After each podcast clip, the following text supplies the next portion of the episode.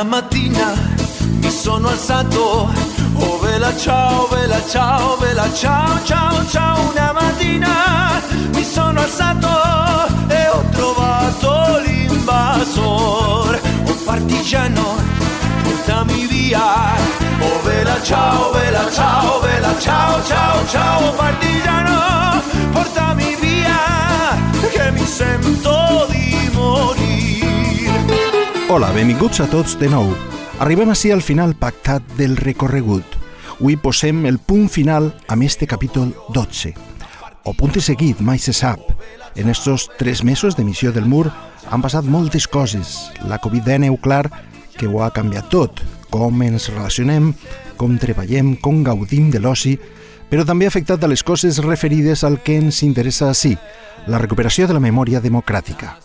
Les campanyes d'excavació a les fosses comuns acaben de començar de nou, per exemple, al cementeri de Paterna, després d'esta fase de confinament que en alguns casos han servit per a informar-se, com a tots aquells oients als que ha interessat este podcast i tot allò que contàvem. A tots vosaltres, per cert, gràcies per sentir-nos, gràcies per escoltar-nos. En estos mesos han passat moltes coses, sí. Hi han mort per coronavirus a més grans noms de la memòria, alguns d'ells herois i altres torturadors sinistres. En este capítol 12 i últim del podcast sobre memòria històrica El Mur, parlarem de futur, de com afrontar la tasca de recuperar la memòria, de les polítiques que es posaran en marxa per a no oblidar el passat, de què podem fer també com particulars per a recolzar aquestes mesures, per a col·laborar, per investigar si volem què va passar amb els nostres familiars. De tot això i alguna altra cosa en parlarem en este capítol 12 del Mur, que es diu El futur de la memòria.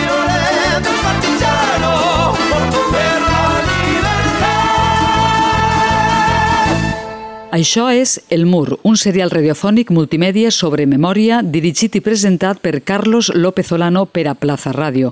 En la edició i realització, Miguel Coll. Fem ràdio però som també multimèdia perquè complementem l'àudio amb diversos recursos als que pots accedir si encens via web o xarxes.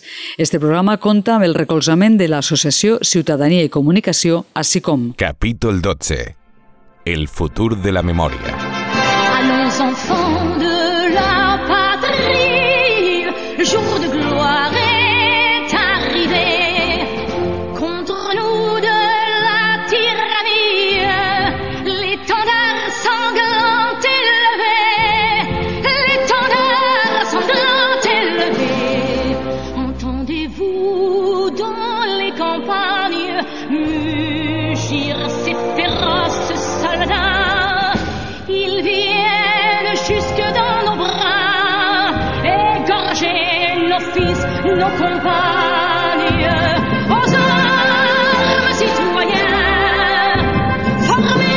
Es deia Rafael Gómez i ha mort per coronavirus als 99 anys a Estrasburg, envoltat de la seva família.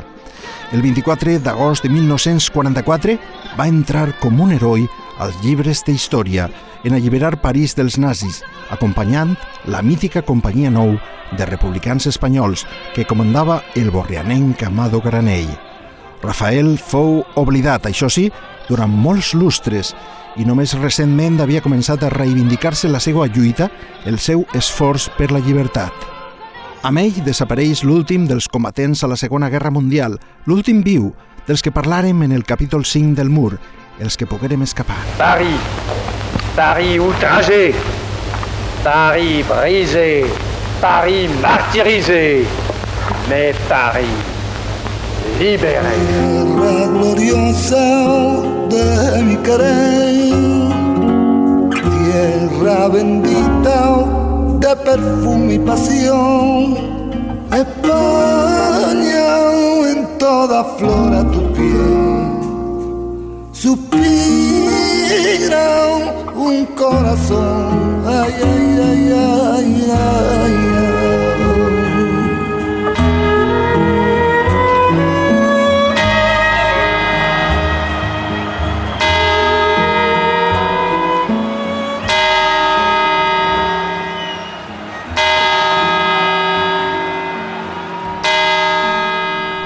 I en l'edifici que alberga el rellotge de les campanades de cap d'any a la Porta del Sol, que fan este so tan fàcil d'identificar, va treballar molts anys un personatge sinistre, que també ha mort per coronavirus recentment. Parlem de Antonio González Pacheco, conegut com Billy el Niño, el policia de la Brigada Político-Social que va fer-se tristament famós els últims anys del franquisme pels violents interrogatoris, per les cruels pallisses als detinguts que aplicava amb un somriure als baixos de l'edifici de la Porta del Sol. Antonio González Pacheco, alias Billy, el torturador, el que ja en democràcia fou condecorat pels serveis prestats en quatre ocasions. El 2013, la jutgessa argentina Maria Servini va dictar ordre internacional de cerca i captura per un delicte de tortura a 13 persones, però l'Audiència Nacional va argumentar que estos delictes havien prescrit. Fa dos anys demanaren que se li retiraren almenys les medalles. Tot això ho contarem en el capítol 11 del Mur però Billy, el niño de 73 anys, ha mort abans de que es fera justícia. La pandèmia i els seus efectes se li han avançat. Si te dijera, amor mío, que temo a la madrugada, no sé qué estrellas son estas que hieren como amenazas ni sé que sangra la luna al filo de su guadaña. Presiento que tras la noche vendrá la noche más larga. Quiero que no me abandones,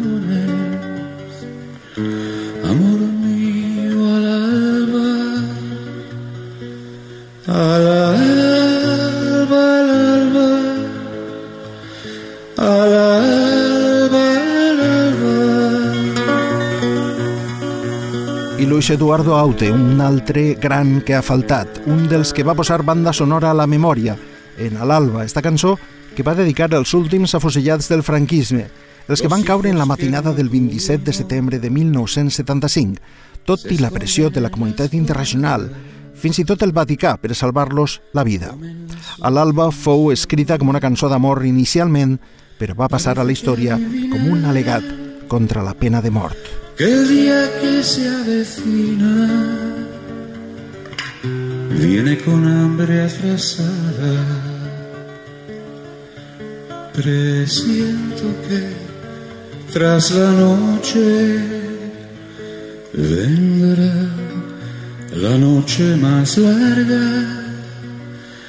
Quiero que no me abandones, amor Alarm, alarm.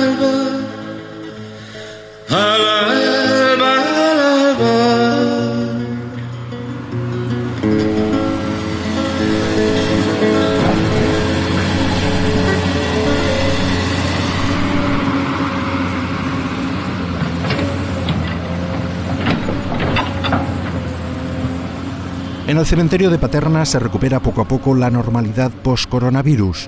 Arqueoandro ha empezado los trabajos en la fosa 111, donde han empezado a aparecer los restos de 149 fusilados de medio centenar de pueblos de toda la comunidad.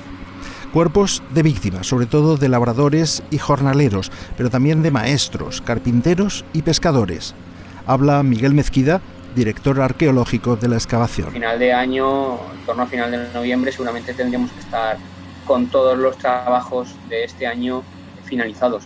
Y, por ejemplo, ahora mismo estamos tramitando eh, con, con Castellón, ¿no? Para seguir con los trabajos también del Cementerio Civil de Castellón, con los compañeros del Club de Memoria de, de, de- de ahí de Castellón, pues eh, hacer, esta sería la tercera campaña. Y ya digo, este año, tanto en un sitio como en otro, que es donde estamos trabajando últimamente, sobre todo entre Paterna y, Castellón, pues mm, digamos que la crisis del COVID nos, nos ha ralentizado todos los trámites. Y si en la fosa 111 de Paterna comienzan ahora, en la 113, también del mismo cementerio, están ya al final del proceso, después de cuatro largos años de investigación y de lucha contra los elementos. Y después de cotejar las pruebas de ADN de los cuerpos, los resultados no han sido alentadores. Muchos no han conseguido la ansiada identificación.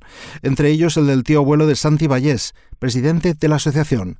Santi reclama que sea la Administración la que se implique directamente en las excavaciones y que el peso de la labor no recaiga en los familiares. Assumint, per primera, que els processos no haurien d'anar com a càrrecs a subvencions, que la iniciativa no l'haurien de portar les famílies. És a dir, la iniciativa de demanar justícia sí, de demanar que es facin coses sí, d'interpretar al poder polític i al poder executiu i al poder judicial que es faci justícia sí, però és responsabilitat de l'Estat.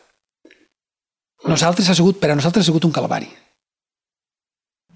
Les famílies no tenim per què ser ni investigadors, ni impulsar projectes, ni portar comptabilitats, ni encarregar-nos d'uns processos interminables, amb unes conseqüències moltes vegades que l'administració no supervisa com cal. I això és molt important. Perquè són processos que, com que són nous i estan passant així, estan passant moltes circumstàncies que no tenim res a veure les famílies i que ens sentim perjudicats per això. Havia d'haver un rigor, un protocol de supervisió de cadascun dels projectes, com s'han fet i on s'ha arribat. No es tracta d'excavar i exhumar a qualsevol preu, perquè està costant molts diners a les administracions públiques. I és responsabilitat també de les administracions públiques supervisar tots aquests processos. La Diputació de València va començar ja la passada legislatura una tasca de recolzament a les associacions reconeguda per tots i que encara segueix. Ara, des de la Conselleria de Qualitat Democràtica es vol estendre les ajudes a tota la comunitat. Parla Rosa Pérez Garijo, consellera. Ah, pues evidentemente nosotros tenemos como objetivo el mismo que nos marcamos hace cuatro años en la Diputación. O sea, el equipo es el mismo y evidentemente en esa línea.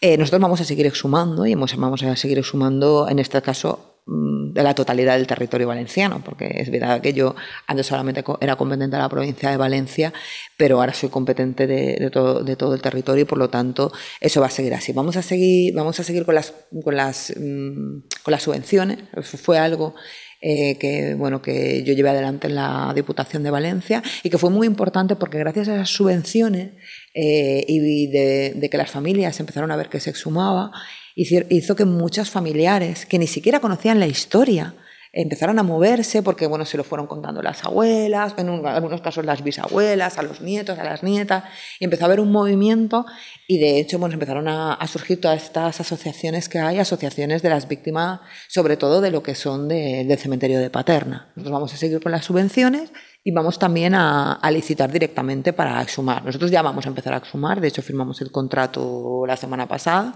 vamos a empezar a exhumar en el cementerio de Castellón, vamos a, a exhumar también en Monóvar y en, y en Benissa y tenemos previsto, aparte de lo de las subvenciones, sacar lotes para exhumar tanto en Castellón como en Valencia y como en Alicante.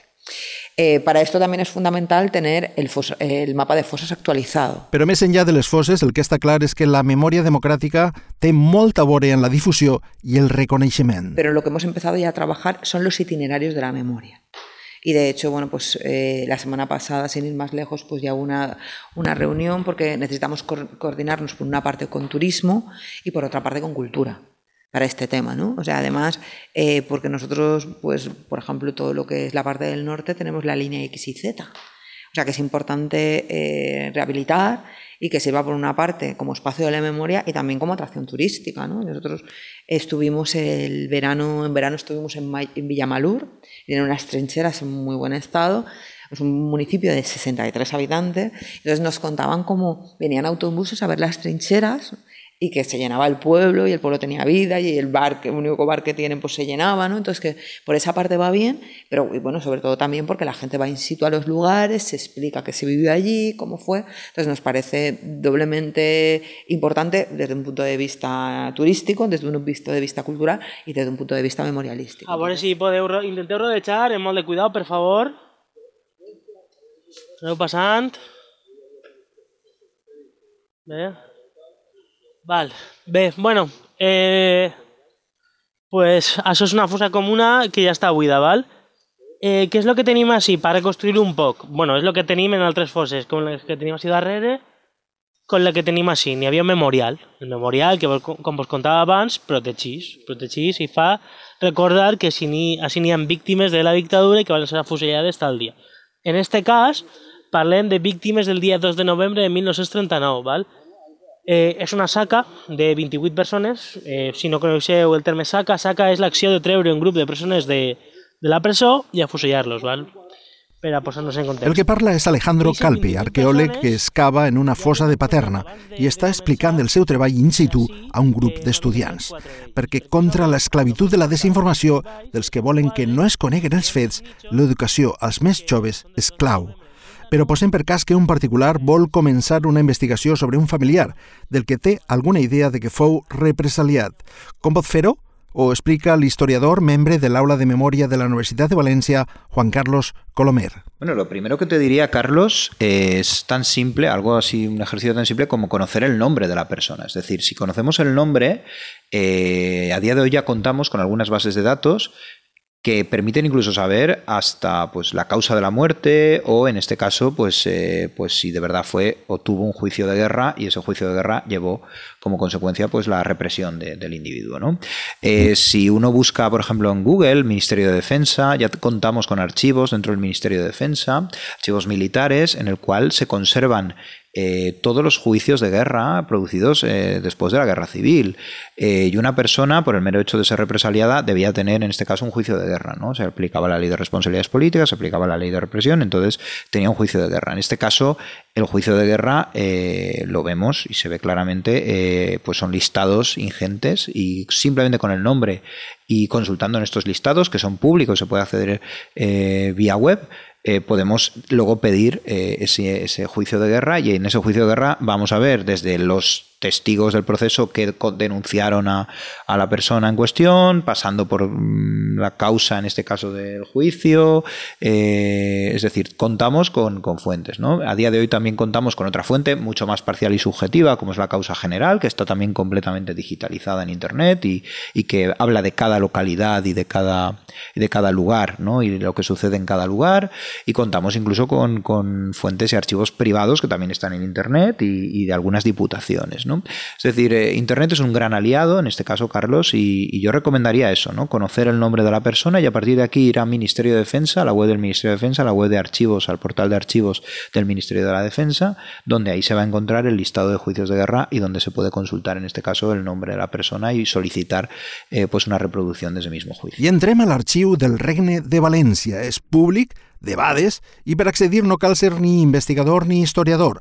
Qualsevol particular pot vindre a fer una consulta sobre un familiar. Així trobem sobretot les bases de dades de les presons de la província. Ens ho explica Paco Torres, director de l'arxiu. Al voltant de la memòria democràtica pot consultar els expedients eh, per antiguitat, els expedients de de carabiners, les nòmines, les nòmines que tenim nòmines de la província de València, bàsicament dels, dels carabiners que treballaven així en la guerra, i després tenim dos gestats de tota Espanya de, de febrer i març de, de l'any 39.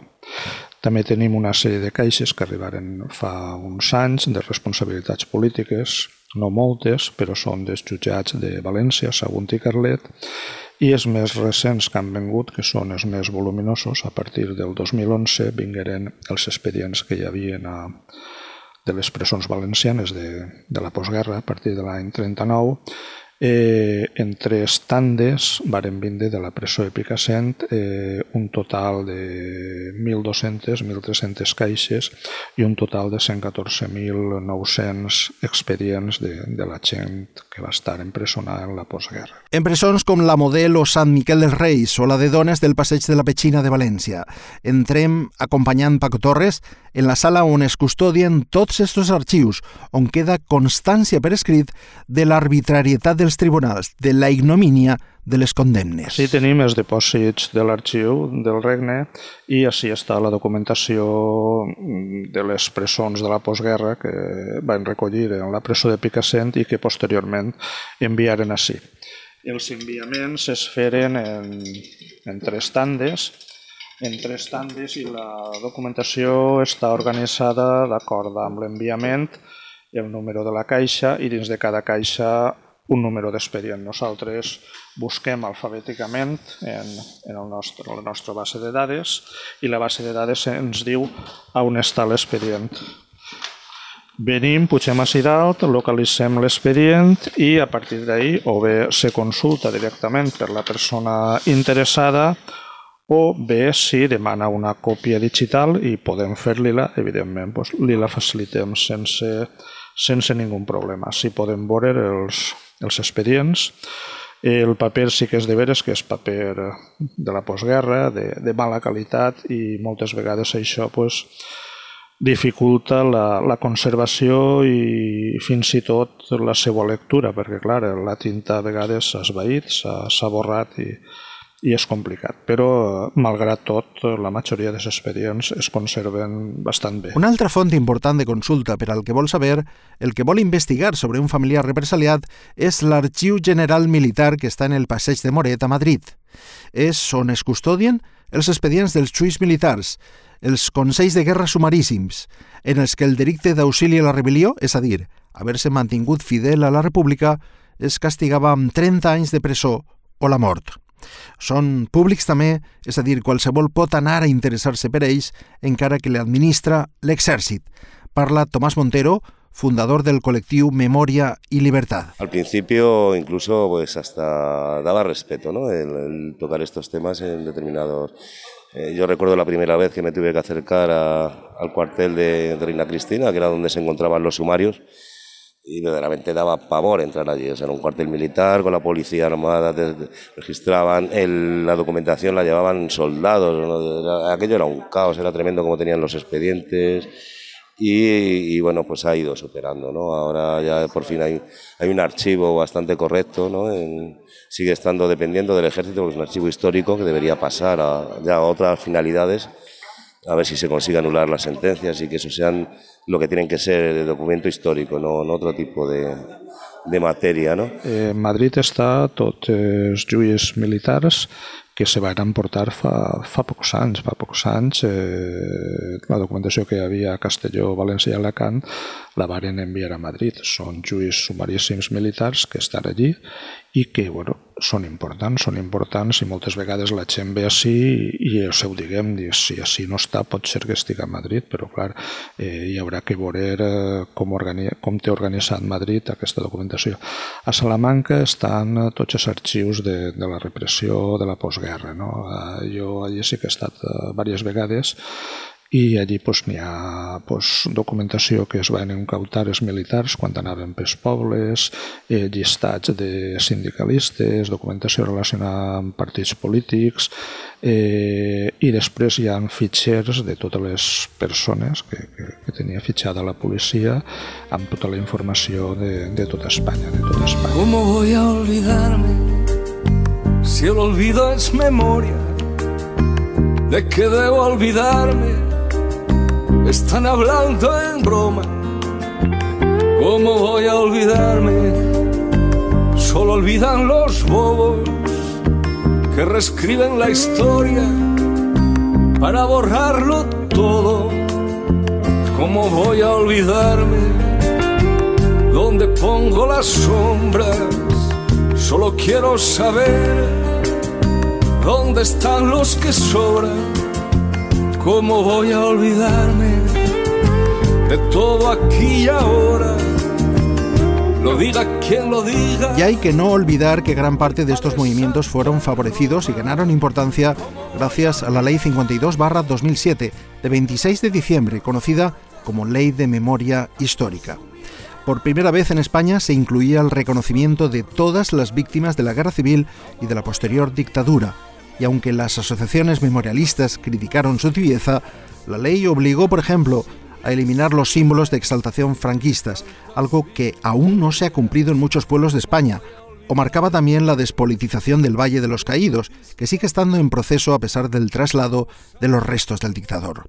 El presidente José Luis Rodríguez Zapatero fue el impulsor de esta ley y la valora para el MUR 17 años después. Gran parte de la memoria está por descubrir, por conocer y lo que es más importante, por reconocer que una nación es poderosa en valores, no tanto porque tenga grandes eh, armas a su disposición, un gran armamento a su disposición, sino porque sabe distinguir lo que vale, lo que conforma su historia y lo que no.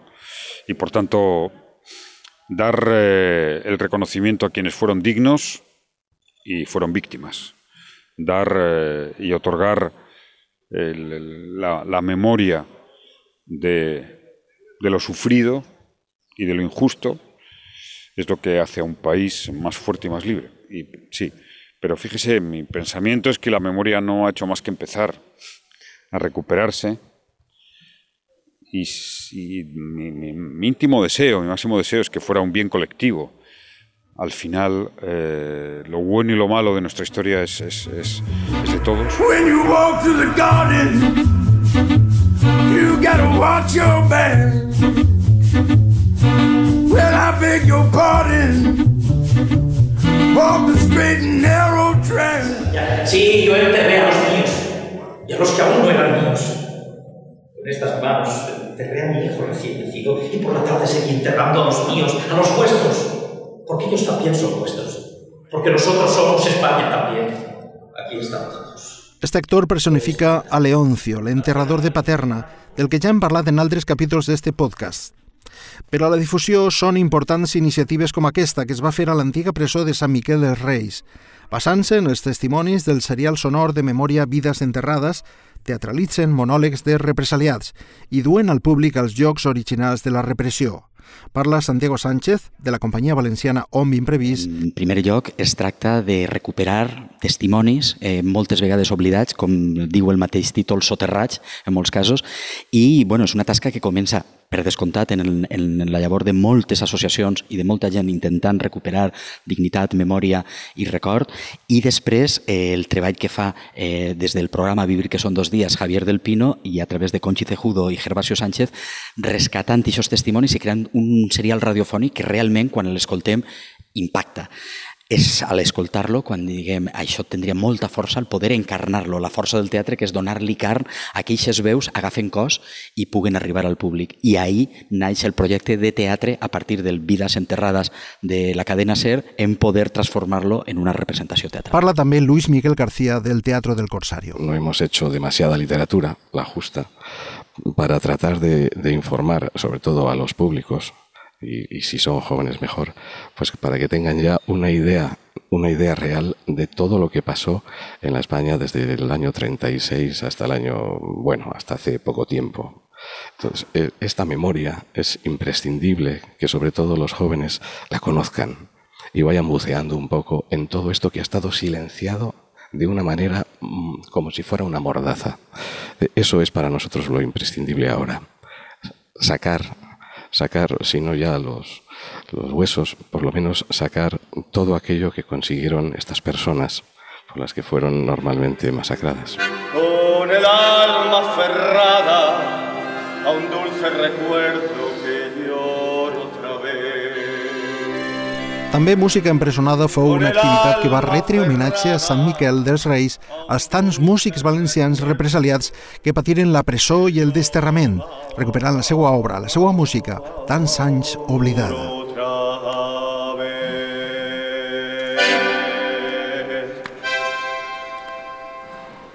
Luis Vidal, dos generaciones de Luises Vidales, eh, bueno, que son un poco memoria viva ¿no? de, de, la imagen eh, audiovisual en, en, la comunidad valenciana.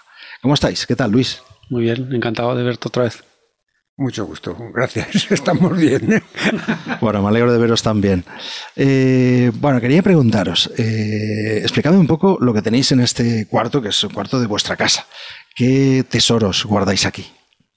Pues aquí está el archivo gráfico de cuatro generaciones de fotógrafos de la familia Vidal. Mi abuelo Martín Vidal Romero, que empezó, fue el descubridor de la fotografía, él era pintor, músico, inquieto, y descubrió de repente la fotografía, empezó por hacer fotos artísticas y tal, y luego derivó hacia la fotografía de tipo periodístico. Luego mm, le consiguió mi padre, Estuvo en el Mercantil Valenciano, en periódicos de la época anteriores a la Guerra Civil y después en el Levante. Y luego he estado yo muchos años también continuando hasta mi jubilación en el periódico Levante y ahora continúa mi hijo Luis. L'arxiu fotogràfic que els Vidal conserven a sa casa és impressionant. Centenars de milers d'imatges, pendents encara de digitalitzar i fer públiques, i que retraten moltes èpoques, també la de la República i de la immediata postguerra, amb joies com aquesta. Una de las fotos que hemos descubierto últimamente y que nos ha hecho una ilusión enorme es esta fotografía eh, del Congreso Antifascista en Valencia, en el que se ve como eh, la, eh, al abuelo Luis junto a Gerda Taro en una de las sesiones del Congreso trabajando mano a mano y que descubrimos por casualidad por un reportaje del País Semanal y que luego los, eh, los conservadores de esta fotografía tuvieron la amabilidad de mandarnos la foto. Y bueno, es, es una fotografía en la que nosotros teníamos constancia que el abuelo había estado, como era lógico, cubriendo ese congreso durante varios días, pero no teníamos ninguna imagen en el archivo de ese momento. Y después también, eh, a través de esto y luego de, en la biblioteca, hemos ido descubriendo reportajes mm, muy interesantes de lo que hizo el abuelo en esas fechas.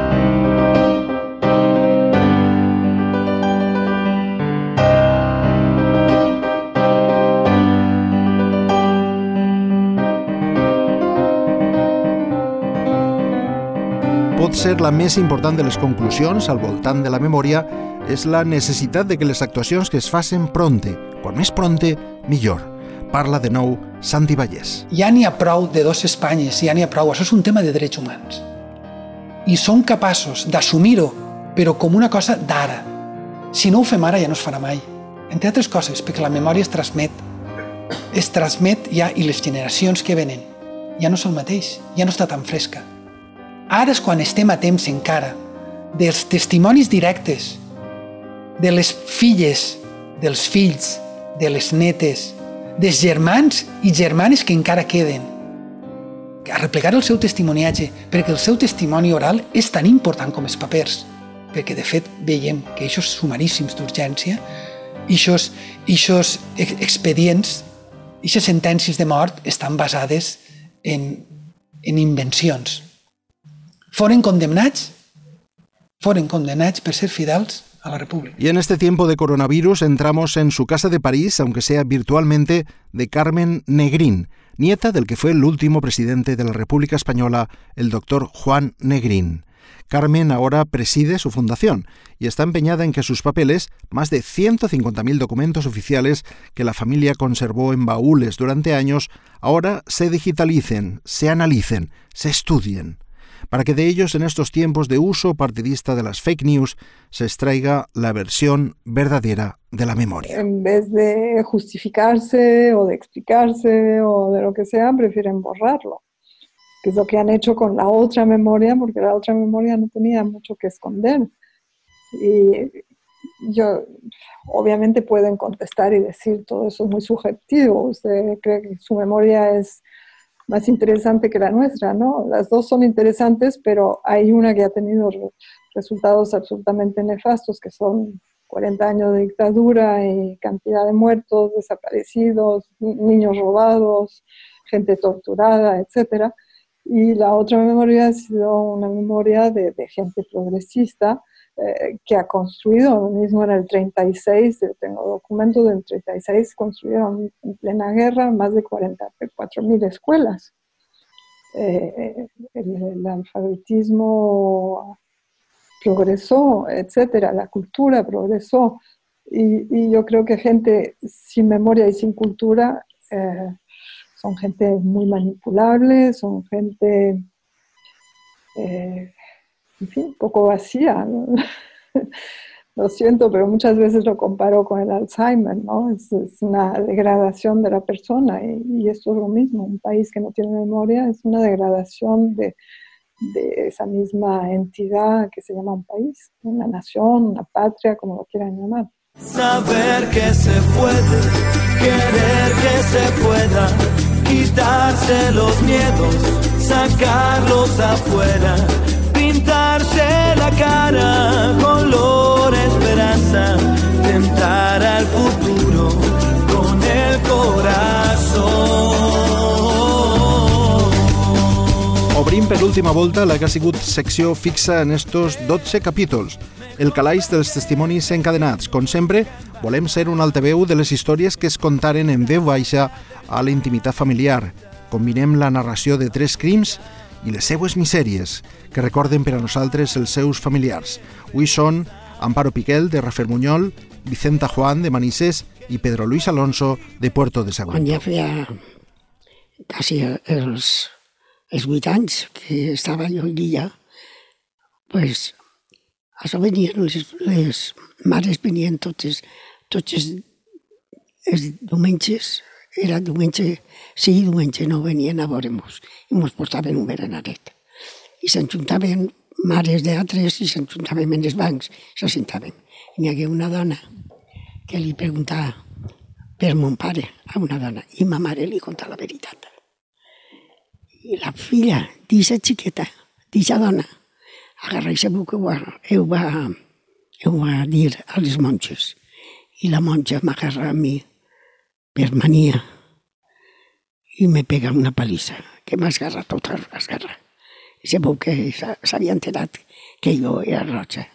I al, al passar-me al passar-me això, ma mare diu, pues, si no me donen permís per treure per, a, per, a, per al casament, la trac i, i me tragué de tot.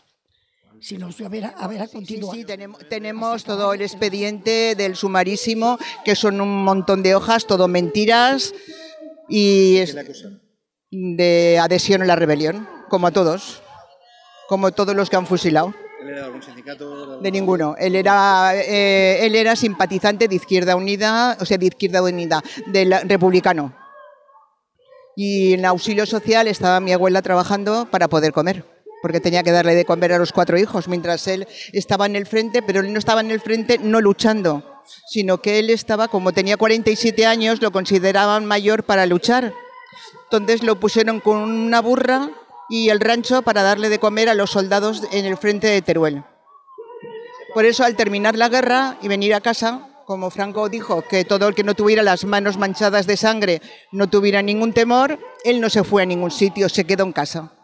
A los dos días fueron a por él, se lo llevaron y a mi abuela y a mis tíos los tiraron de la casa que tenían alquilada y los dejaron en la calle con lo, que reclamamos es el, el poder recuperar los restos de nuestros familiares y darles una sepultura digna, puesto que el sitio en el que están es absolutamente indigno.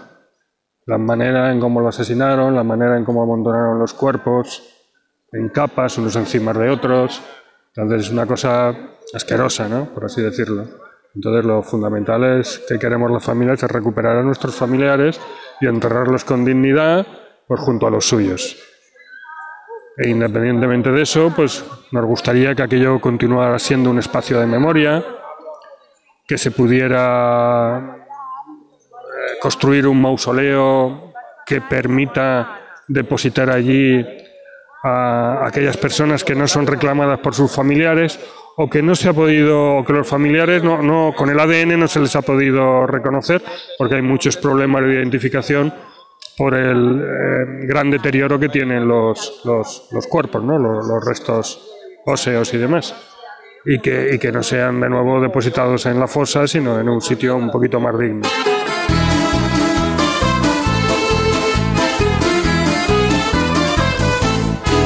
El que acaben de sentir és el capítol 12 i últim del Mur, el que hem dedicat al futur de la memòria. Un serial radiofònic dirigit i presentat per Carlos López Olano. En la edició i realització, Miguel Coll. Fem ràdio, però som també multimèdia perquè complementem l'àudio amb diversos recursos als que pots accedir si ens sents via web o xarxes. Este programa compta amb el recolzament de l'Associació Ciutadania i Comunicació, així com...